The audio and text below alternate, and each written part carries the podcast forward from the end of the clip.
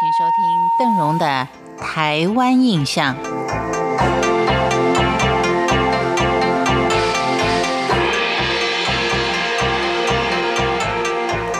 今天为您介绍，在中原普渡当中不可缺席的一位人物，就是鬼王大士爷。中元节普渡的祭品虽然说各式各样不计其数，但是为了要能够公平的分配给各个孤魂野鬼，就要请这位鬼王大士爷来做一个点收，然后再做一个公平的分配。让每一位孤魂野鬼都能够感受到人间的温暖。这位面恶心善的大士爷，相传他的生前是唐代的一位大学士，本名叫做林江阳。当他告老还乡之后，为了图一个清静，就一个人搬到城外相当安静的一个地方去居住。而日常三餐呢，就有两个孙子轮流送饭给他吃。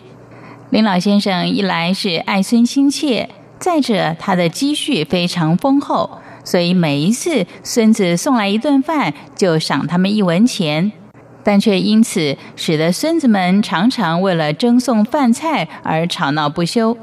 有一天，这两个小孙子又为了要送饭而大打出手，终于惊动了大人。孩子的母亲就赶忙问说：“怎么回事啊？”孙子们就争着说明，以后母亲就笑着说：“傻孩子，这有什么好争的？等你们的阿公死了以后，他所有的钱不是都变成你们的了吗？”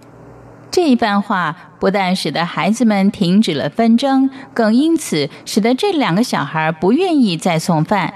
当林老先生知道这件事，震怒异常，心里想：“你们这些后生晚辈。”只想要得到我的遗产，我就偏偏什么都不留下来，所以他就把所有的财产换成了碎银子，再以每担一两的代价请人挑去填海，最后甚至连挑工的钱都倒到了海里面。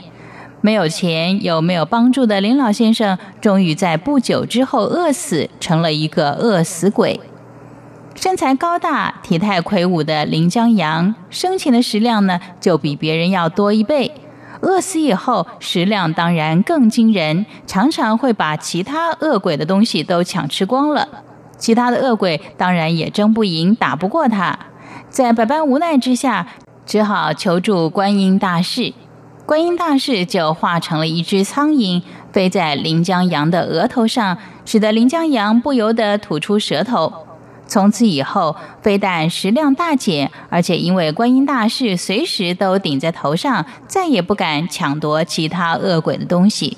这则鬼王的故事显然是后人所创造出来的一则神话，但是呢，却像一则警示的预言，足以让我们深思。但不可否认的。我们在普渡的祭典当中所看到的鬼王大士爷，他主要的职务就是掌管众鬼，公平分配普渡祭品，以免因为众鬼争食而产生纷争。这样的一号鬼物，自然就比其他众鬼有更突出的地方。而我们所看到的大师爷，也是比一般人高出一倍，甚至还有更高的。至于说鬼王的长相呢？